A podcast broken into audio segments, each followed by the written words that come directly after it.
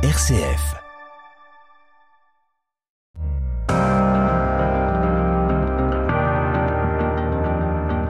RCF, les racines du présent.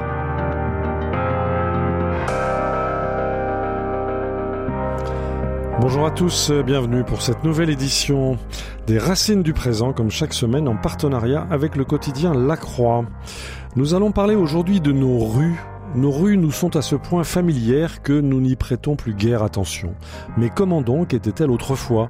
Autrefois, c'est-à-dire avant l'électricité, avant les égouts, avant l'automobile? Avec nos invités, nous allons plonger aujourd'hui dans une histoire de la rue, de l'Antiquité à nos jours. Nous allons découvrir le long Moyen Âge de la rue, le temps du clair-obscur, de la boue, du feu, des charrettes, des cris, des exécutions publiques et des processions. Et puis nous allons découvrir plus tard les avancées, les percées, les alignements, l'éclairage, la numérotation des rues, les trottoirs, les barricades, les rues piétonnes, mais aussi les rues des exclus, des manifs. Avec nous, deux éminents historiens pour nous accompagner dans cette histoire de la rue. Claude Gauvard, bonjour. Bonjour. Merci beaucoup d'être avec nous. Vous êtes professeur euh, émérite d'histoire médiévale à la Sorbonne. Euh, parmi vos livres les plus récents, il faut citer Jeanne d'Arc, héroïne diffamée et martyre chez Gallimard. Et puis avec Boris Bove, vous avez publié un livre sur Notre-Dame de Paris, une cathédrale dans la ville, des origines à nos jours, c'est chez Belin. Nous sommes également en compagnie de Joël Cornette, bonjour. Eh bien bonjour. Merci beaucoup d'être avec nous. Vous êtes professeur émérite à Paris 8, spécialiste de la France de l'Ancien Régime et de la euh, Bretagne. Et parmi vos livres récents, il faut citer Le Roi Absolu, c'est chez Talandier, et Anne de Bretagne, c'est chez Gallimard. Alors je vous invite parce que l'un et l'autre, vous êtes l'un des cinq euh, co-auteurs d'une monumentale, passionnante et très accessible histoire de la rue, de l'Antiquité à nos jours. C'est publié chez Talandier sous la direction de Daniel Tartakovsky. Euh, vos deux autres co-auteurs sont Emmanuel Furex et Catherine Saliou. Voilà, et nous allons partir avec vous à la découverte de l'histoire de nos rues. Les racines du présent. Frédéric Mounier. Les racines de présent, aujourd'hui nous partons à la découverte de l'histoire de nos rues avec euh, une historienne Claude Gauvard et un historien Joël Cornette. Alors, euh, l'architecte Le Corbusier évoquait la rue comme étant le chemin des âmes. Euh, on va voir que tout au long de l'histoire de l'humanité, cette, cette vision s'est vérifiée. Euh, Claude Gauvard, vous êtes une spécialiste du Moyen Âge, mais euh, vous savez ce que le Moyen Âge doit à l'Antiquité. Comment est-ce que la rue médiévale est une héritière déjà de la rue romaine, Claude Gauvard? Oui, ben, tout dépend. Là-dessus, les historiens ne sont pas toujours d'accord. Mais ils sont rarement d'accord les historiens. C'est ça l'intérêt. On vous écoute. La rue, euh, enfin la ville, n'est pas forcément. Euh, la ville médiévale n'est pas forcément une héritière romaine. Oui. Mhm. Alors, je cite par exemple euh, un extrait de, de, de, cette histoire de la rue, euh, un exemple qui est cité à Bourges. Une rue de Bourges, euh, la rue aménagée à l'époque romaine, continue d'être entretenue et fréquentée jusqu'au Xe siècle, alors même que le quartier qu'elle dessert semble abandonné depuis le 5, depuis le IVe siècle. Elle est recouverte par un enclos funéraire au Xe siècle, et puis un chemin désigné comme la rue Saint-Martin est aménagé 6 mètres plus au nord en contrebas de ce cimetière. Et puis voilà, ce chemin est fréquenté et entretenu jusqu'en 1783. Le cimetière est alors désaffecté et une route, la route de Nevers, est implantée au-dessus de ce cimetière. Et puis l'histoire continue. En 1811, la route de Nevers est remplacée par la rue de Sarrebourg. Voilà, nous sommes à Bourges et on voit cette continuité de l'histoire. Claude Gauvard. Oui, bien sûr. on apprend beaucoup de choses sur la continuité en lisant ce premier grand chapitre rédigé par Catherine Saliou. Mais le problème, il est le suivant. Allez-y nous pensions jusqu'à présent que on avait au moins hérité le plan, si vous voulez, des rues. C'est-à-dire, ce fameux plan orthogonal, cardo et décumanus. Alors rappelez-nous ce que signifie le, cardo. Bah, le cardo, c'est le, les deux, la croix en quelque sorte hein, de, de la euh, le Cardo et le Décumanus sont deux rues qui se, deux rues principales qui se croisent. Est-ce qu'on peut euh, rappeler à Paris euh, le boulevard Saint-Michel? Voilà, voilà, par exemple, la rue Saint-Jacques. La rue Saint-Jacques. Plutôt la rue Saint-Jacques. Oui. Tout prolongé par la rue Saint-Denis. Voilà. Vous voyez, voilà. Mhm. Et puis une grande artère qui traverse toute la ville du nord au sud. voilà. On apprend que et on l'avait nous écrit avec justement Joël Cornette. Oui. Et on a, on, lors de nos réunions, on a dû revenir en arrière. Mais c'est très intéressant. Parce que, que s'est-il passé Parce que c'est probablement moins, euh, comment dire, systématique que les historiens l'ont euh, euh, cru Oui. jusqu'à présent. Mhm. Alors, ça c'est un premier élément. On revient en arrière. Euh, on revient en arrière on- et on s'aperçoit que finalement, bon, bah, la- la- les rues romaines, l'exemple que vous donnez de Bourges est très intéressant Oui. parce que on a, quand il y a des traces archéologiques, on voit qu'il y a des continuités. Une sorte de millefeuille. Voilà. Oui. Mais toutes les villes médiévales ne sont pas héritières de la période romaine. Oui. Par conséquent, euh, on- bon, les travaux ont montré, les travaux par exemple de Robert Fossier, ont montré que villages et petites villes étaient parfois complètement euh, nés des défrichements, nés de la, de la volonté, si vous voulez, des seigneurs, euh, laïcs et ecclésiastiques. Donc, il n'y a pas forcément une continuité. D'accord. Nos racines ne sont pas forcément romaines. Les racines de nos rues ne sont pas ne sont forcément, pas forcément Oui. romaines. Mais en Mhm. même temps, mais en même temps, tout est, rien n'est simple parce qu'il y a quand même aussi une euh, continuité de la rue comme espace public. Oui.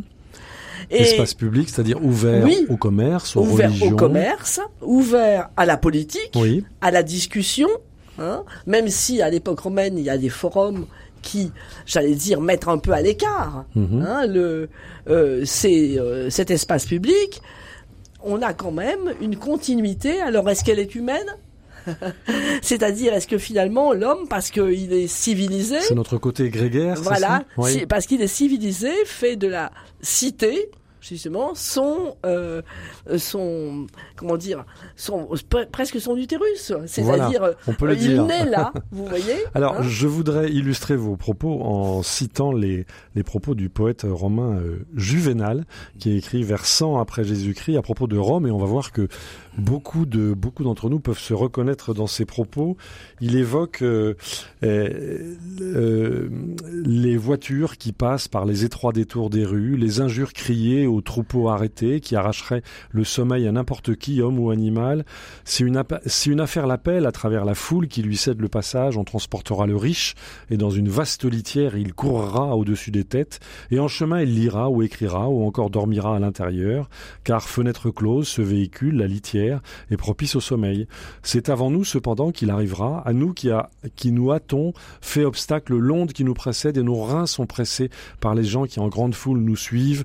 L'un de nous frappe du coude et d'une rude solive, l'autre met celui-ci nous donne un coup sur la tête avec une poutre, celui-là avec une grosse jarre. Grâce sont mes jambes debout, et bientôt une grande semelle complètement m'écrase, et dans mon orteil reste fiché un clou de soldat. C'était rude la vie romaine quand même. oui, La mais- rue romaine, mais c'est aussi la rue médiévale. Mais C'est la, rue mé- la- la- Oui. c'est la- la rue médiévale, c'est la rue de l'époque moderne. Oui, C'est la, rue dans le long Moyen Âge, si vous voulez, Oui. qui commencerait effectivement avec l'Antiquité. Donc je pense que là, il y a euh, cet instinct grégaire dont on parlait, la notion même de, ci- de cité, Mhm. hein, de l'homme qui est effectivement euh, euh, bon euh, un, un animal politique, hein, pour reprendre Aristote, et qui et qui a besoin, si vous voulez, de ses euh, congénères pour exister. Nous avons besoin d'être ensemble. Voilà. Et donc nous avons besoin de la ville. Voilà, nous avons besoin de la ville et nous Ouais. avons besoin de la rue. Joël Cornette, vous partagez ce point de vue Absolument. À travers et, et l'histoire on, de la rue. on est là dans la très très longue durée. Vous Ouais. avez cité le texte de Juvénal, euh, et, et dans la période qui est un, un petit peu la mienne, j'ai cité Louis-Sébastien Mercier Oui. en 1788, et quand il décrit les embarras de Paris, eh bien on a l'impression de lire du Juvénal. Donc vous voyez, entre euh, l'Antiquité romaine et les siècles des Lumières, il y a une continuité, une très longue continuité qui dépasse même le long Moyen-Âge de la rue, et, et c'est vrai que nous sommes dans la sociabilité. Et, et- et- et ce livre, je crois, restitue ce qui jusqu'alors n'avait pas été peut-être vu je dirais directement par les historiens, c'est-à-dire la rue comme objet d'histoire. Oui. Et, et ça, on, on y a tenu. Mhm. C'est-à-dire que Oui, c'est votre axe, c'est votre Voilà. cardo, si j'ose dire. Voilà, c'est le cardo et le decumanus. Oui. La rue, c'est vraiment la rue est à nous, dit-on aujourd'hui. Euh, voilà, on pourra en reparler d'ailleurs. Donc, dans la très très longue durée, la rue, c'est vraiment l'effervescence sociale, l'effervescence, euh, je dirais patrimoniale même, Mhm. puisque l'histoire de la rue s'inscrit, on l'a vu, dans une très très longue continuité. Euh, on a vu à Paris et, et ailleurs, et c'est pour ça que Rome Rome est vraiment, on dit tous les chemins mènent à Rome. Oui. Rome, ça a été vraiment la matrice. Et, et c'est pour ça que le texte de Catherine Saliou est vraiment emblématique et, et, et, et pose les, les, jalons de la structure Mhm. de la rue, de la fabrique de la rue, qui l'a construit, avec quel, quel capitaux, quel financement, et, et ça, on, Et dans on- quel but? Et dans quel but? Et dans Voilà. quel but, oui. Et, et ça continue jusqu'à aujourd'hui, Oui. évidemment, cette on, histoire. On découvre en lisant votre passionnante Histoire de la rue, de l'Antiquité à nos jours, chez Talandier, on découvre par exemple que euh, le dallage de la chaussée ou les, les trottoirs étaient déjà pratiqués chez les, euh, chez les Romains. On découvre que à Autun, au IVe siècle, en France, eh bien, les premiers trottoirs ont fait leur apparition. On découvre que à Pompéi, il y avait des passages piétons, Oui. euh, même si euh, un tiers des rues étaient encore euh, en, en terre battue, on, on découvre, on redécouvre que la rue sert à l'évacuation des eaux. Alors tout à l'heure, Jolie Cornette, vous évoquiez Louis-Sébastien Mercier, et je ne résiste pas au plaisir de le citer. Euh, on écoute cette description du tableau de Paris, c'était en, en 1763, c'est ça? Oui, Voilà. c'est toute une série. Enfin, l'écriture a duré Oui. plusieurs Voilà. dizaines d'années. Enfin, disons, euh, nous sommes dans la- éditions. Dans la deuxième moitié du, Voilà, du, absolument. du XVIIIe siècle. Écoutons Louis-Sébastien euh, Mercier. Semblable à des oiseaux effrayés sous le fusil du chasseur, les piétons se glissent à travers les roues de tous ces véhicules prêts à les écraser.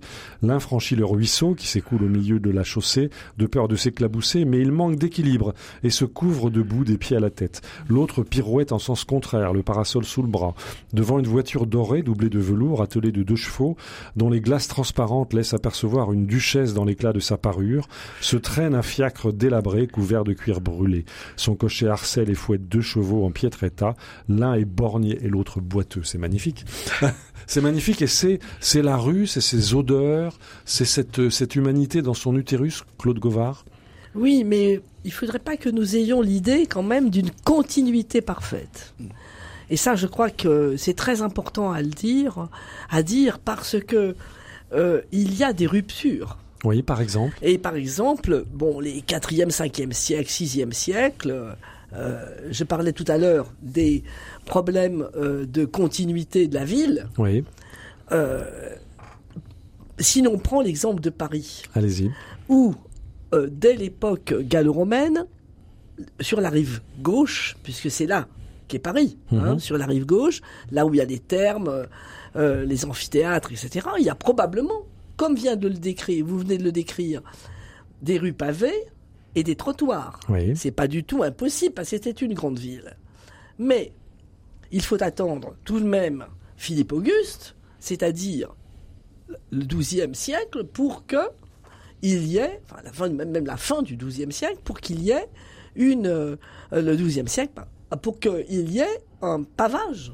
Qu'on Oui. commence à repaver les rues? Donc, il Sinon, c'est pas le règne de la boue. C'est le règne de la boue. Voilà, bien voilà, sûr. le règne de la sûr. boue, Et- des, et des vous savez, ce déchets humains, animaux. Voilà, ce qu'a fait Philippe Auguste était très embryonnaire. Mhm. hein. on, on se fie toujours à, ce- à cette description des grandes chroniques, euh, mais c'est quand même uniquement la partie, si vous voulez, la- proche du palais. Oui.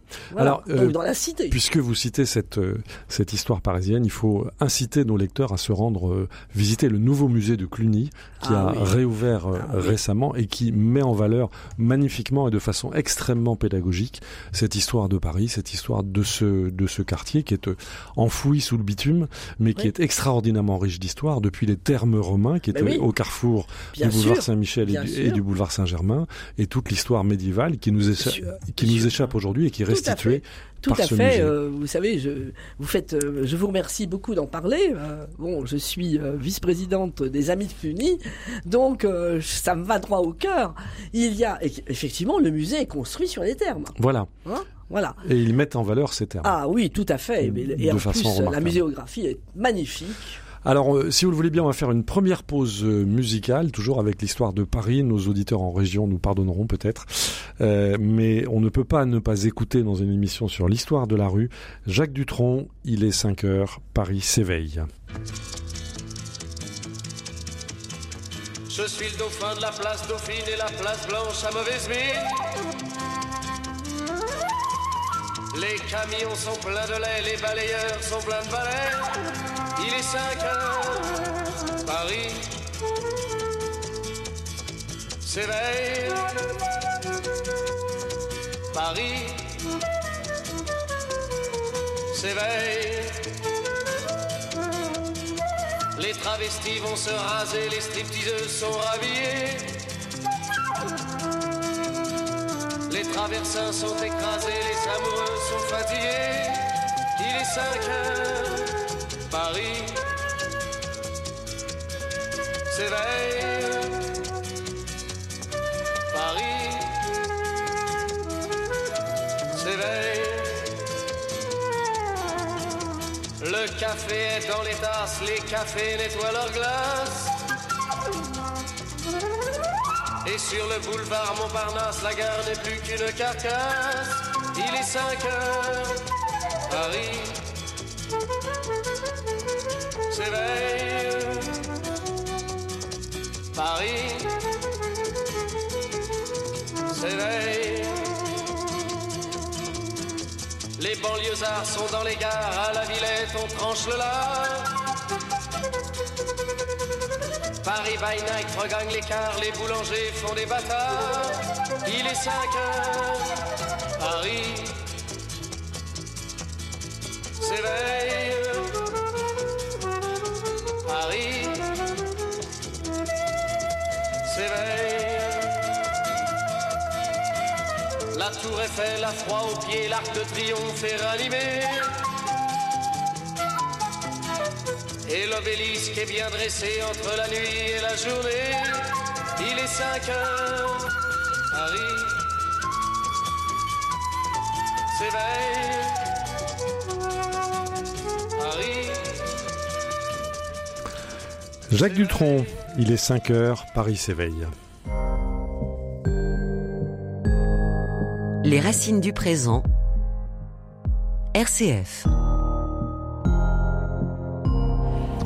Au micro, Frédéric Mounier. Aujourd'hui, les racines du présent se penchent sur l'histoire des rues, l'histoire de nos rues, à l'occasion de la publication chez Talendier d'une passionnante histoire de la rue, de l'Antiquité à nos jours, sous la direction de Daniel Tartakovsky. Euh, nous sommes en compagnie de deux des cinq co-auteurs euh, de cette, euh, de cette magnifique histoire de la rue. Joël Cornette, historien spécialiste de la France, de l'Ancien Régime et de la Bretagne, et Claude Gauvard, professeur émérite d'histoire médiévale à la Sorbonne. Alors, nous avons vu dans un premier temps les, les racines romaines dans certains cas, mais pas toujours, on nous a-t-on dit, euh, de l'histoire de nos rues. Venons-en au Moyen Âge, Claude Gauvard, euh, vous écrivez, il faut attendre les 11e et 12e siècles pour que les villes renaissent. Euh, nous avons vécu une période noire, une période vide du point de vue de de l'urbanité, de l'urbanisme, Claude Pas, Gauvard. pas tout à fait vide. Pas Oui. tout à fait vide. Ne serait-ce que parce qu'il y a justement des cités qui sont des centres administratifs et religieux Oui. Euh, du diocèse, hein, la tête du diocèse. Mais non, on a vécu effectivement une période où, euh, on va dire, euh, la, la nature euh, l'emportait sans doute sur les lieux plus civilisés. hein. Oui. mhm. Donc on a, on a un- un- une renaissance qui est parfois même, comme je l'ai dit tout à l'heure, une naissance, tout Mhm. simplement, et commence euh, ce long Moyen Âge de la rue qui nous conduit, et c'est ça qui est l'originalité du livre, me semble-t-il, jusqu'à au XIXe siècle, puisque quand on l'a écrit, Emmanuel Furex, spécialiste du XIXe siècle, a dit mais moi j'ai des choses à dire. Voilà. D'accord. Et effectivement, il fallait faire une place aux chiffonniers, par exemple, qui euh, traversent les âges, si j'ose dire, depuis le Moyen Âge jusqu'à... Les chiffonniers qui ont été mis en, en évidence récemment dans un magnifique livre de Antoine Compagnon, Oui, euh, publié chez Gallimard. Tout à Il fait. faut le rappeler. Oui. tout à fait. Mhm. Donc, on a, on a euh, une continuité, et c'est ce que nous avons voulu montrer. C'est une ligne droite ou c'est une ligne sinusoïdale? Euh, Là, je la considérerais presque comme droite. Ah oui. Pas sinusoïdale au Mhm. sens de, comme je l'ai dit tout à l'heure, avec des allées et des retours, mais quand même, il faut toujours être très très précis. Euh, il y a des, comment dire, des retours. Je prends un exemple. Et je prends un exemple qui est celui de la propreté des villes. Oui. Eh bien, C'est tout faut- à fait récent, ça, la ah, propreté pas des du villes. tout. Pas du tout. Mais pas du Expliquez-nous. tout. Pas du tout. Euh, les autorités urbaines s'inquiètent dès l'époque médiévale, mais dès le XIIIe siècle, de la propreté des rues. Au XIVe et XVe siècle, il faut, elles imposent, si vous voulez, de nettoyer les rues, avec plus ou moins de succès, bien Mhm. sûr. Alors, qu'est-ce que ça veut dire nettoyer les rues? Ça veut dire enlever les tas de fumier qui sont devant les, devant les Oui, parce maisons que nos rues étaient peuplées d'animaux, il faut le ah rappeler. ben oui, peuplé d'animaux. Et puis en plus, si vous voulez, il y a aussi des excréments humains. Enfin, Mhm. bon, Voilà. donc on, on re- on retire tout cela et on le met tout simplement à la, à la sortie de la ville, à l'extérieur. Et ça, c'est presque obligatoire. Mais est-ce que c'est suivi des faits? Non, pas toujours. Oui. Donc c'est pour ça que je disais qu'il y avait, il y avait toujours à regarder de près euh, l'application. Il y a la loi, l'application de la loi. hein. Mhm. C'est la même chose à l'époque médiévale. Et évidemment, on avance et puis on revient en arrière. Mais ce qui est intéressant, c'est cette idée, justement, que réformer la ville, c'est nettoyer les rues. En premier. Oui. Euh, presque en premier. ça, presque ré- en ça premier. répond à la demande du peuple. Oui. À, à des- à la demande du peuple, des autorités. Oui. Oui, les deux. Les, Les deux. deux, ouais. Les deux. Parce que vous savez, l'honneur de la ville, l'honneur de la ville consiste justement à se montrer meilleur que la ville euh, d'à côté. hein, Il y a une sorte de compétition. Et l'embellissement de la rue fait Mhm. partie hein, de cet honneur. Alors, vous avez évoqué tout à l'heure, euh, Claude Gauvard, le rôle des diocèses. J'aimerais vous entendre à propos des monastères. On sait que de puissants monastères se sont installés en ville. Oui. On, on a encore à Paris la trace de, de Saint-Germain-des-Prés et, et- et de bien d'autres qui, Oui. qui subsistent en, en sous-titre, en quelque sorte, de nos rues. Euh, en quoi est-ce que ces, ces implantations religieuses ont été euh, importantes dans la l'élaboration de nos villes, Claude Gauvard? C'est très important parce que on pense toujours que les monastères sont à la campagne. Merci beaucoup de votre intervention parce que Mhm. c'est faux. Il y a bien sûr des monastères à la campagne. Ça, c'est les cisterciens ne se mettent pas forcément en ville, hein. Euh, mais il y a des monastères très importants. Vous avez cité Saint-Germain-des-Prés à Paris. Le sol urbain Oui, est formé par les monastères. Le roi a très peu, on peut le dire, oui. bien sûr. Saint-Martin-des-Champs. Voilà, bien sûr. Mhm. Euh, Saint-Éloi, euh, Oui. Sainte-Geneviève, très important. Donc, n'entrons pas dans le... Qu'est-ce que font ces monastères? Ils sont... Ils cristallisent l'habitat. Et ils ont les moyens de le cristalliser. Donc, au fur et à mesure que l'habitat, que la population va grandir, Mhm. Ils vont lotir les euh, leurs euh, temporels, hein, leurs biens, Les moines étaient promoteurs mais immobiliers. bien sûr, Oui. mais bien sûr. Mhm. Et du coup, vous avez, dans ce cas-là, quelque chose de relativement linéaire, des rues qui sont au cordeau, hein, qui sont au cordeau. Mais ce qui est très intéressant, c'est que ces rues au cordeau vont être assaillies par la population. Et très vite, on va construire des petites pustules sur ces, euh, loti- ces lotissements euh, très, euh, très géométriques, si bien qu'on a des impasses on- qui se mettent en place, on a même des, des rues qui n'ont plus de, de- du tout même de débouchés. Hein. Ce sont même pas des impasses, ce sont des, des presque des trous noirs. Oui. Voilà. Donc on, a euh, des, promoteurs. hein. Des promoteurs, c'est très important parce qu'il faut avoir de l'argent pour, pour faire des rues. Et alors ces rues sont également, sur le plan religieux, le lieu des processions. Oui. Des processions, des carnavals qui sont extrêmement importants dans l'animation de ces rues. C'est, ce sont des pulsions urbaines en quelque sorte, Joël Cornette? Euh, absolument, c'est des démonstrations collectives de, de la foi, et Oui. évidemment partagées. Donc les processions jouent un rôle évidemment très très important, même de sacralisation de l'espace euh, urbain. Et ce que disait Claude est tout à fait important, c'est-à-dire que la ville d'une certaine façon est très hétérogène en fonction de la possibilité ou non de financement des rues, des quartiers. Et donc euh, voilà, ça explique le, le désordre apparent de ce long Moyen Âge de la rue. La procession d'une certaine façon unifie ces territoires disjoints pour en Mhm. faire une sorte d'unité sacrale. C'est, une le procession roi dont on n'a pas parlé Oui, encore allez-y, allez-y. va jouer un rôle très très Oui. Mhm. important justement dans cette euh, comment dire sacralisation politique de la rue. Oui. Parce que c'est un enjeu de pouvoir finalement la rue. Qui possède la rue? Est-ce que c'est la société? Est-ce que c'est le roi? Est-ce que c'est l'Église? Et donc il y a un jeu de concurrence de ces différents Sachant que l'autorité du roi n'est pas encore totalement établie. Absolument. La, Ouais. la rue, dans un premier temps, appartient vraiment à ceux qui l'habitent. Ça paraît une évidence, mais ça va C'est-à-dire aux corporations, aux, aux commerçants. corporations, à la paroisse. Oui. Euh, on a parlé des monastères. Mhm. Donc il y a, il y a différents si je Oui, c'était déjà une société atomisée en quelque sorte. Absolument. On parle de l'archipel français aujourd'hui, Oui, mais c'était déjà un peu ça. oui, c'est une société un peu éclatée, enfin, Oui. je, je crois, à Oui. laquelle euh, on assiste. Et, Et- et et tout la rue, c'est le lieu du frottement ou peut-être de l'unification? Oui, et aussi de l'autonomie de la ville Oui. par rapport au pouvoir. Parce Mhm. que ça aussi, c'est euh, euh, une histoire récurrente. Le roi, l'État royal, va essayer, d'une certaine manière, de s'emparer de la rue, de Oui. s'emparer de cet espace euh, collectif. De s'emparer de la ville franche. de s'emparer de la ville. Oui. Et d'ailleurs, la ville, quelquefois, évacue le roi, Oui. expulse le Par roi. exemple. Bah, par exemple, il y a un exemple, vous avez évoqué le- les barricades. Oui. Les barricades ont été inventées en 1588. Mhm. Et que sont les barricades C'est, je dirais, l'autonomisation de la ville par rapport à un pouvoir considéré comme tutélaire. Et ce pouvoir tutélaire, c'est le roi. Et quel était l'enjeu à l'époque? Bah, l'enjeu, c'est la liberté. Oui. La liberté des citoyens au sens de la cité, pas, pas au sens de 89, hein, Oui. mais des citoyens. Euh, je pense que Claude Govard pourra Oui. euh, assister sur ce point.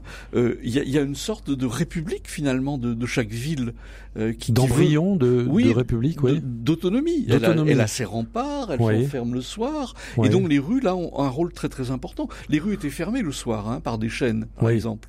Et les barricades, d'une certaine façon, reprennent cette euh, république urbaine pour s'affirmer et s'afficher face au roi. Et, et Mhm. c'est tout le problème de l'histoire de France. C'est-à-dire Oui. l'histoire d'un pouvoir qui va recouvrir finalement tout le territoire, Oui. des villes et des Au fil rues. des siècles. Voilà.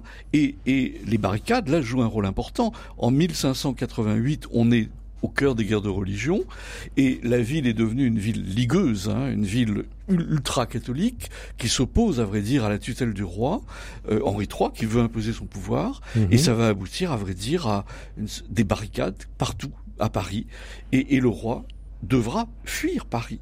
Et, Paris est pratiquement une république, je dirais, religieuse, euh, entre 1588 et la reprise par Henri IV, l'entrée Henri IV à Paris en euh, 1594. Il a là une histoire Et son assassinat en intéressante. 1610. Oui, aussi. In une- fine. Voilà. Oui. voilà. Et, Et, on dans voit une cette rue. tension. Et, et dans une rue très étroite, hein, Oui. la rue de la Ferronnerie, Oui. 4 mètres de large, vous imaginez, et on retrouve ici ce long Moyen Âge de, de ces rues Mhm. très encombrées, très très difficiles. Alors, Claude Gauvard, euh, Joël Cornette vient de le rappeler, la ville était fermée, cernée. La ville médiévale est une ville qui se protège. Claude Alors, Gauvard. elles, tout- toutes ne sont pas fermées. Oui. Beaucoup le sont, même dans les villes neuves. Une bastide, hein, c'est l'art de bâtir, par exemple, dans les villes neuves. Il y a souvent des fortifications qui, bon, ont été, ont été ajoutées, mais les villes se sont très vite euh, refermées pour. euh, alors il y a deux, deux C'est fonctions. pour se hein, protéger c'est oui, Oui, expliquez-nous. Deux, deux fonctions. Mhm. La, la fonction de protection, bien sûr, et la fonction d'orgueil. Ah Je parlais de l'honneur tout à l'heure, Oui. mais attendez, euh, il Mhm. y a euh, le fait que le rempart euh, impose la majesté de la ville. hein. Alors on voit le contraste entre l'entrée dans la ville, qui, qui est en général peu large, avec la rue, les rues, les rues qui, enfin, la qui, rue principale. est qui en- protégée en tout cas. Oui. Voilà. Oui. Et puis, euh, c'est le ma- la masse de ces, euh, de, ces, euh, de ces remparts. Si on va à Provins, par exemple, eh bien, on s'en rend compte parfaitement. Mais il n'y a pas que Provins. Il y a beaucoup d'autres villes en France.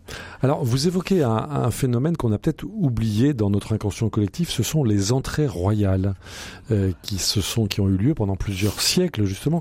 Joël Cornette, qu'est-ce qu'on peut en dire? Pouvez-vous nous rappeler de quoi il s'agissait? L'entrée royale, c'est la rencontre entre le pouvoir central du roi Mhm. et la ville, le pouvoir local. Et donc l'entrée, c'est une grande cérémonie qui a été préparée d'ailleurs. Des envoyés du roi sont allés voir les, les gens de la municipalité. On a préparé pendant de longs mois cette entrée. Et cette entrée, c'est un véritable spectacle. À quelle époque sommes-nous là? Ça va du Moyen Âge Oui. jusqu'à Oui. Louis XIV. Ah oui, donc Traditionnellement, on considère que la dernière grande entrée, c'est Louis XIV à Paris en 1660, qui entre à Paris.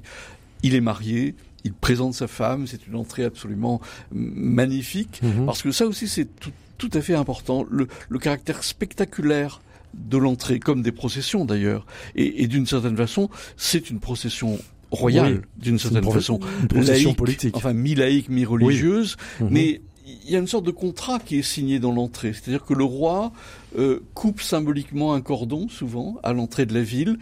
Euh, les, les gens de la ville remettent des clés au Mais oui. roi pour lui dire voilà vous êtes vous possédez d'une certaine Est-ce qu'il s'agit d'une prise de possession, C'est une prise de possession, Ouais. je dirais symbolique. Et Mhm. d'ailleurs, ça entraîne une inquiétude souvent des magistrats. Ils ont peur que le roi prélève des impôts, impose une autorité locaux, plus oui. forte. Voilà, Oui. parce que la ville a aussi, on n'en a pas parlé, des immunités fi- financières, notamment Fiscales. de justice aussi.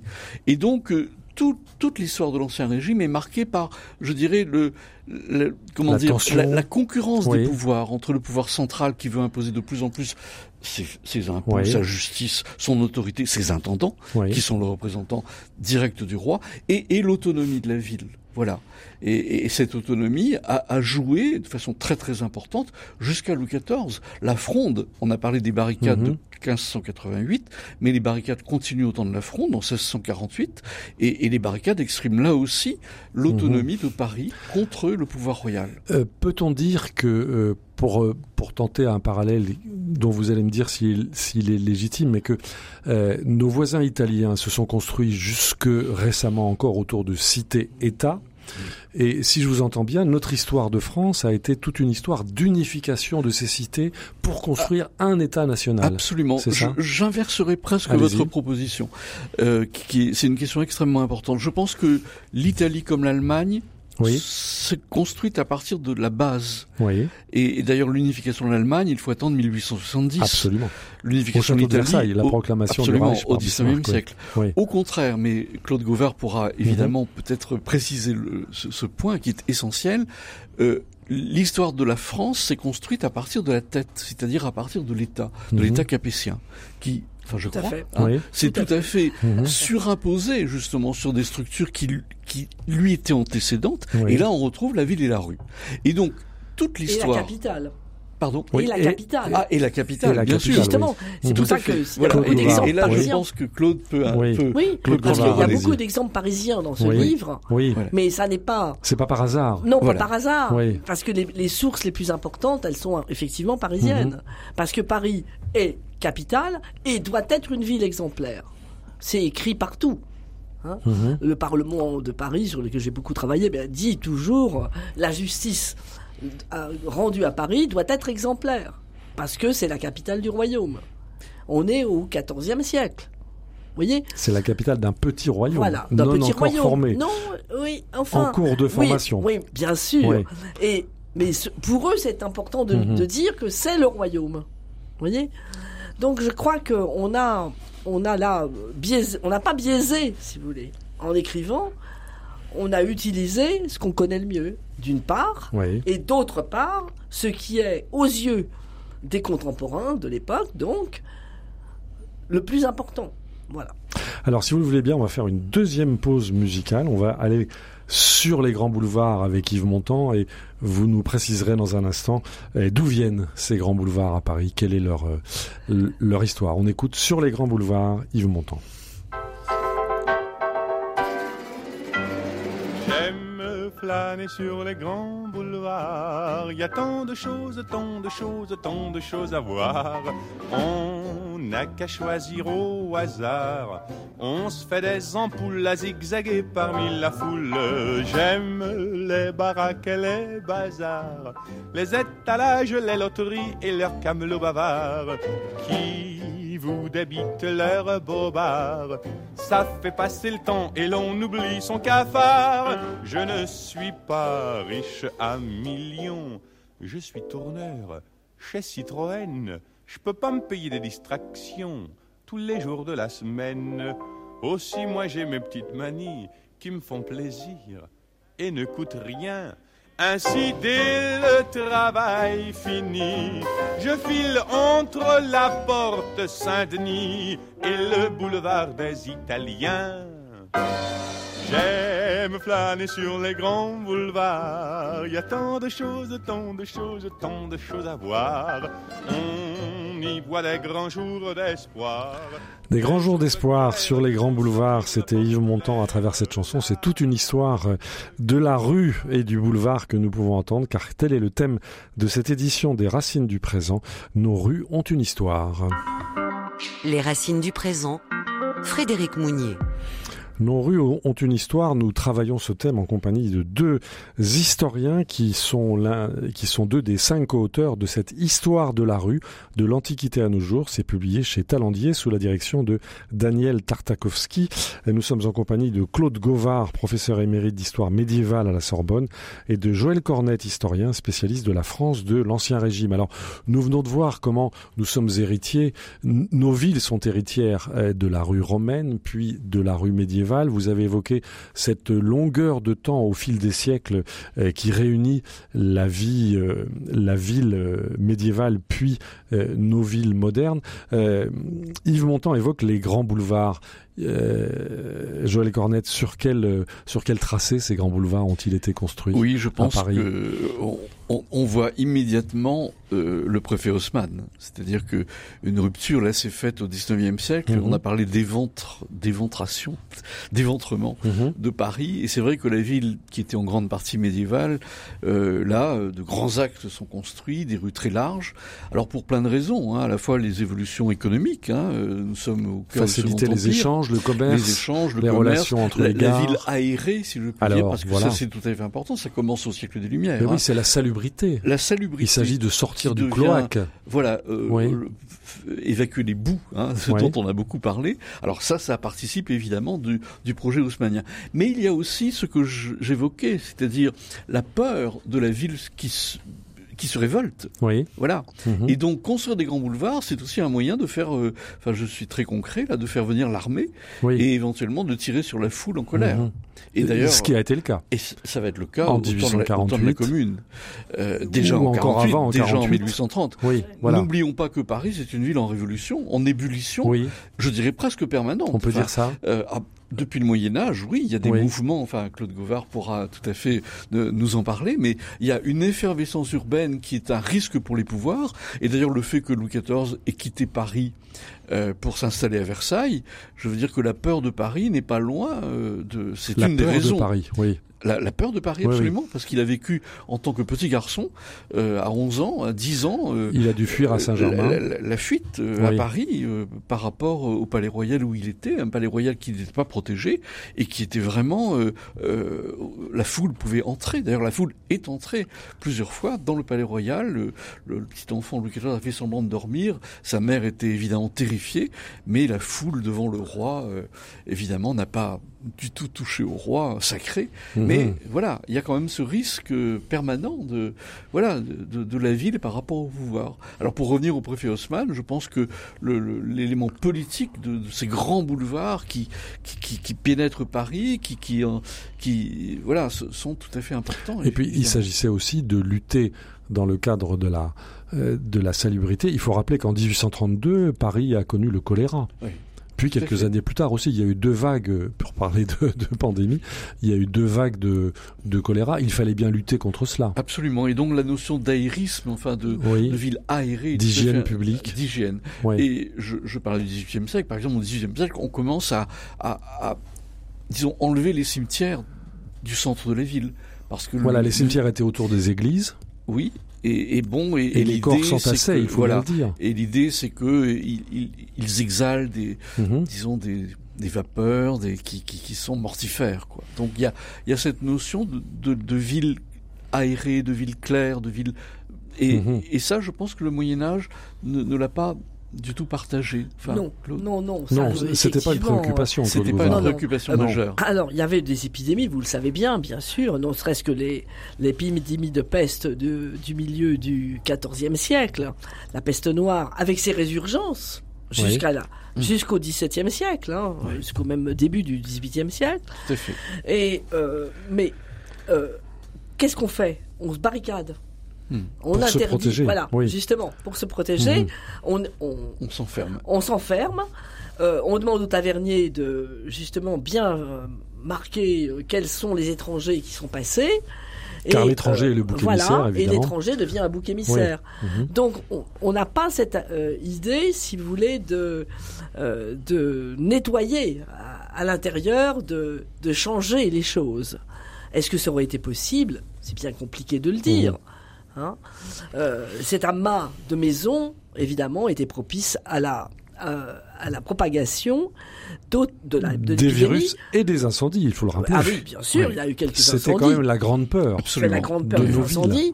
Oui. Mais les, les épidémies, ça vient aussi du fait que, si vous voulez, je, je pense qu'à l'époque médiévale, et pendant très longtemps, on ne meurt pas seul. Donc, si on est atteint de maladie, eh bien, on, fait, on va dans sa famille. Voilà. Oui. Hein, on, Et on du coup, va- on propage. Voilà. Et Oui. par conséquent, on contamine tout le monde. Mhm. Alors, vous évoquez, Claude Gauvard, ces, ces villes fermées, ces villes qui se protègent.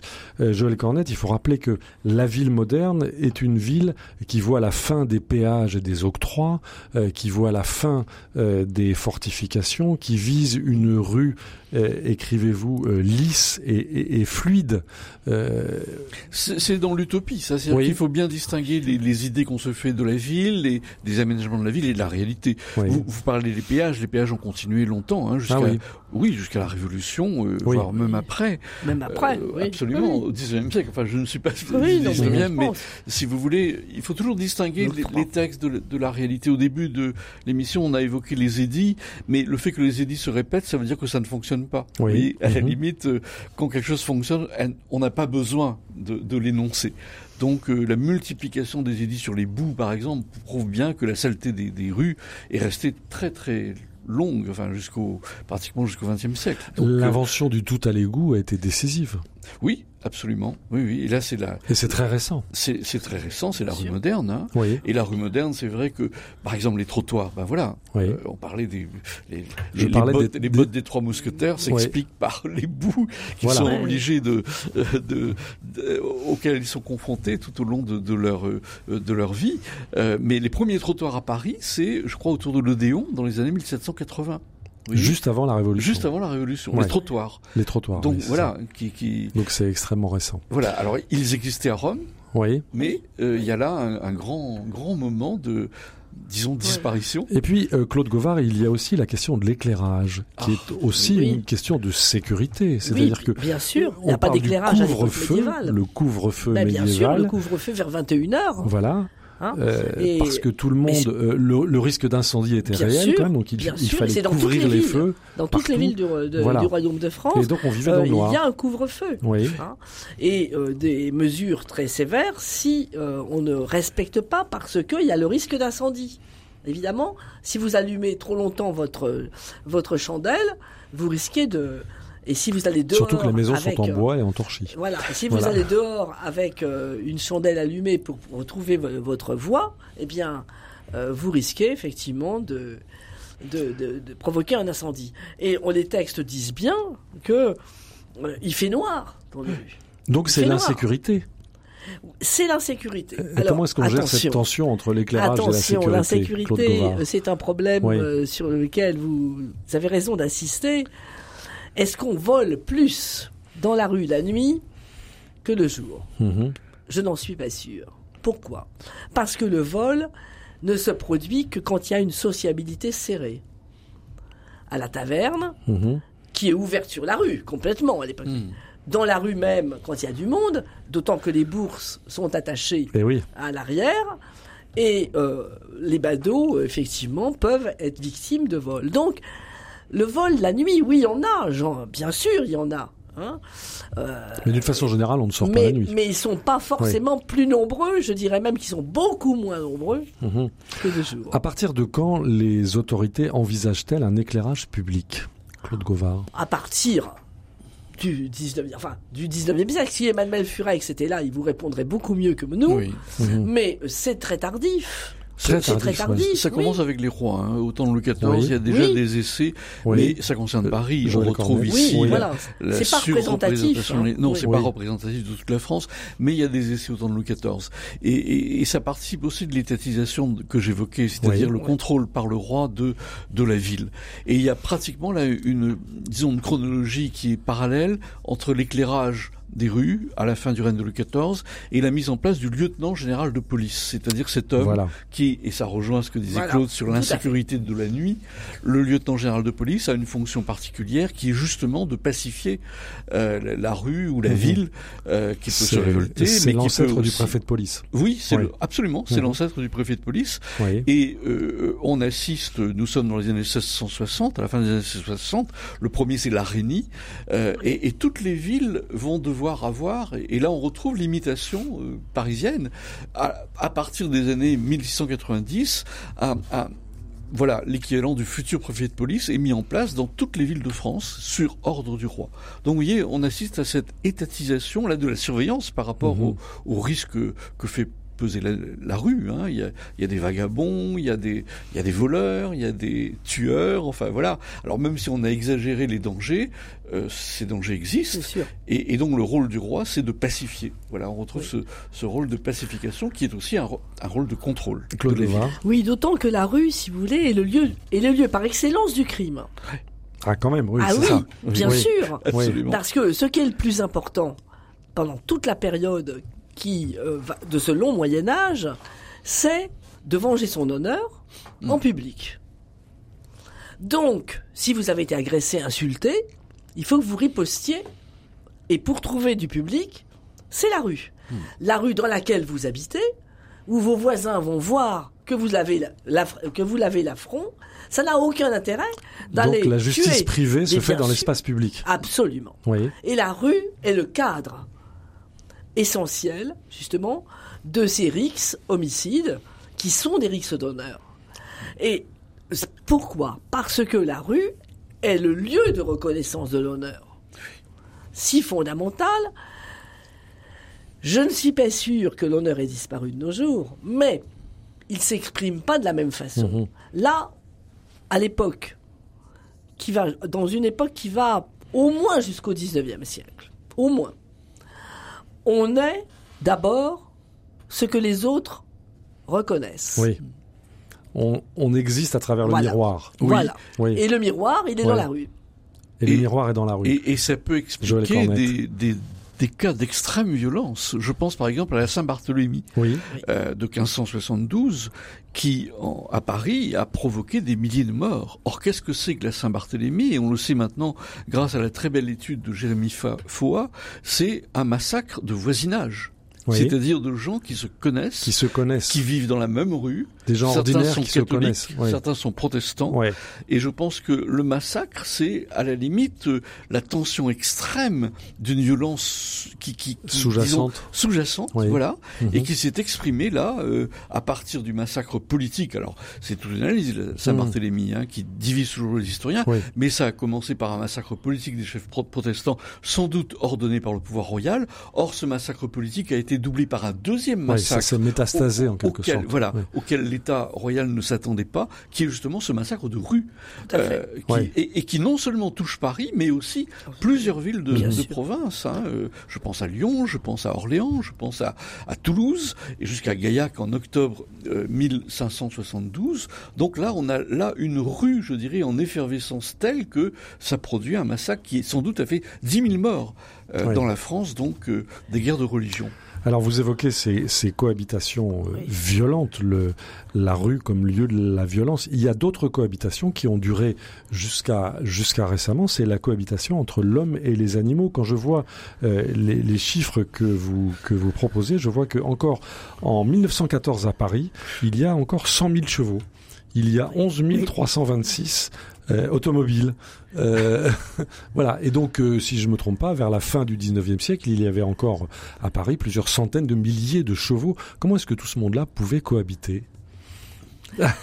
Je vous sens perplexe, Alors, bon, c'est compliqué, mais en même temps, ce sont des moyens de... ça, ça existe, ça, de... j'allais- transport, de com- locomotion. De transport.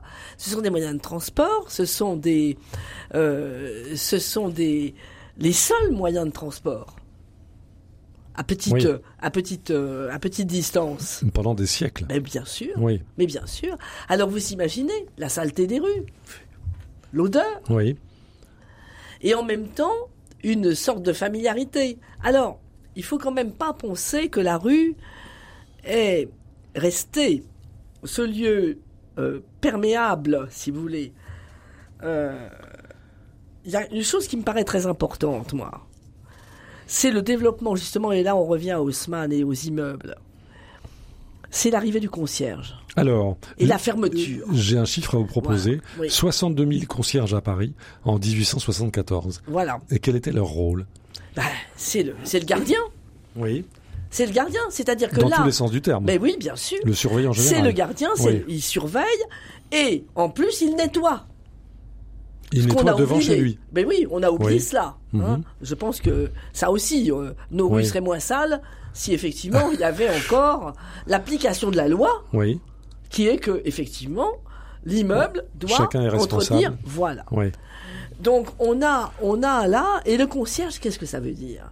Ça veut dire que désormais, les allées et venues entre l'intérieur et l'extérieur sont filtrées. Mhm. Sont et que c'est tracés. voilà, tracées, Oui. filtrées. Oui. Et que c'est lui qui finalement va définir l'honneur des gens qui sont à l'intérieur de son immeuble. Il renseigne la police, beaucoup le cas moins que la, échéant. voilà, Oui. beaucoup moins que la Et, rue. et- et le concierge, Elle- c'est- la fin d'une certaine sociabilité. C'est-à-dire certaine- bah, Ça fait un barrage entre Ah, le dedans voilà. et le dehors. Alors que, Alors jusqu'à ce moment-là, il y avait une sorte d'interférence permanente Oui. entre le dedans et le dehors, le, le privé et le public, le laïque et le religieux, je pense. Mhm. Et la rue était justement ce lieu euh, Oui. de, de toutes les sociabilités. Alors justement, je voudrais que vous nous expliquiez, Joël Cornette, on arrive malheureusement bientôt au terme de cette édition des Racines du présent, en quoi est-ce que l'avènement de la République en France a modifié l'espace public? Euh, Je lis que la République a concouru à une sorte de laïcisation de l'espace public. Et pourtant, nous avons toujours euh, nos stations de métro avec des noms de saints, nos stations de...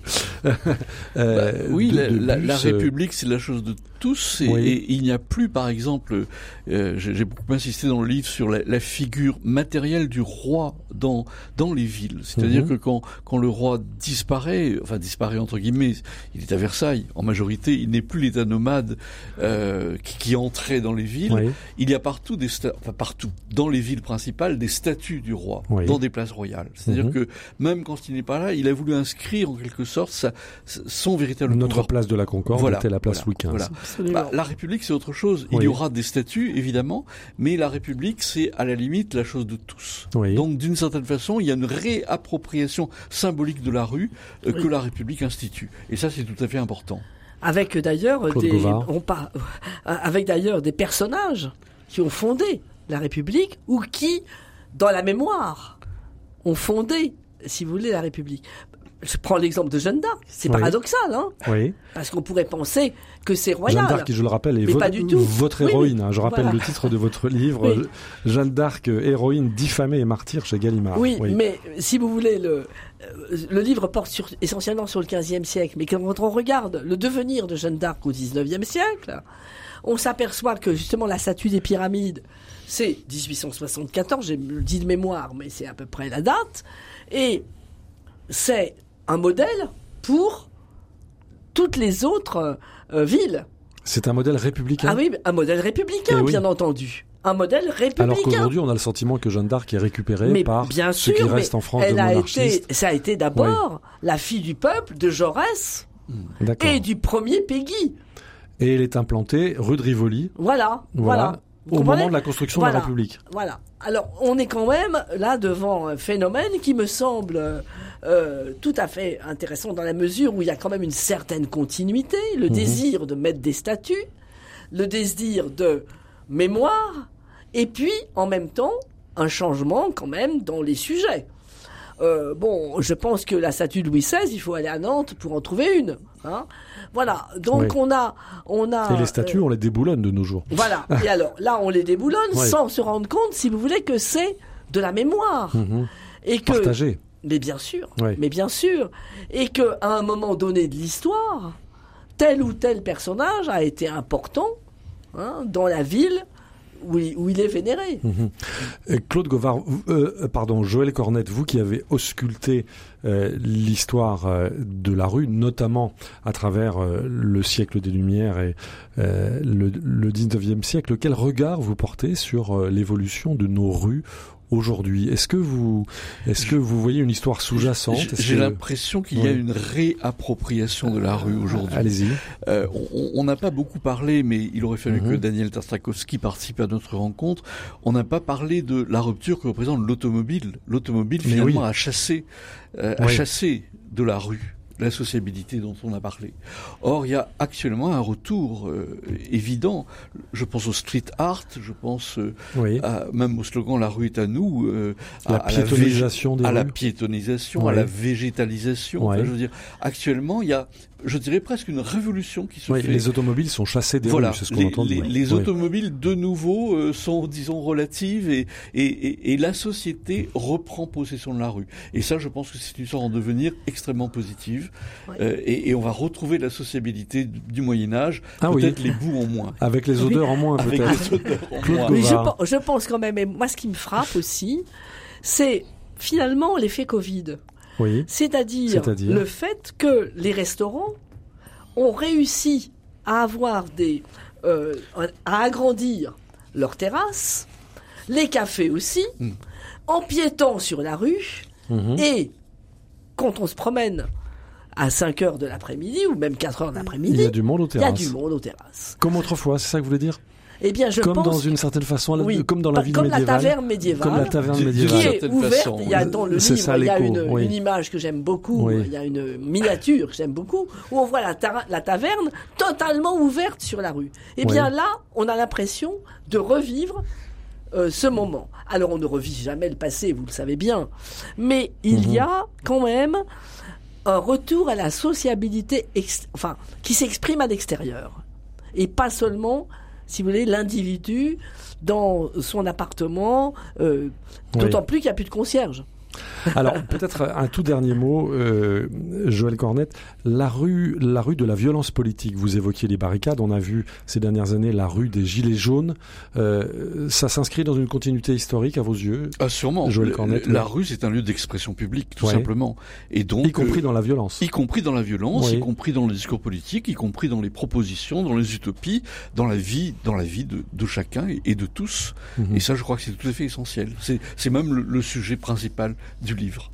Donc vous signez l'un et l'autre ce que disait notre architecte Le Corbusier. La rue, c'est le chemin des âmes. Absolument. Oui. oui. Tout au long de l'histoire. Ça Tout reste vrai. Tout au long de l'histoire, absolument. Nous sommes euh, des êtres politiques et la rue est au cœur de cette vie politique.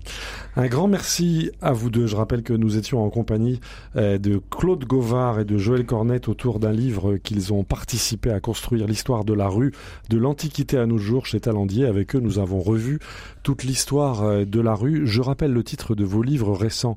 Claude Gauvard, vous avez publié Jeanne d'Arc, héroïne diffamée et martyr, c'est chez Gallimard. Et puis avec Boris Bove, chez Belin, vous avez publié Notre-Dame de Paris, une cathédrale dans la ville, des origines à nos jours. Et puis Joël Cornette, Le Roi absolu, c'est chez Talandier. Et puis Anne de Bretagne, je crois qu'une souveraine qui vous est très chère, c'est chez Absolument. Gallimard. Un grand merci euh, à vous tous, un grand merci à notre réalisateur Pierre-Henri Paget. Vous pouvez évidemment euh, retrouver cette émission ainsi que les références des livres de nos invités sur euh, le site de RCF et puis à partir de l'application RCF, vous pouvez évidemment écouter et réécouter euh, ad libitum et en balado-diffusion, c'est-à-dire en français en podcast, toutes nos éditions des Racines du Présent. Merci à vous tous pour votre fidélité. À la semaine prochaine.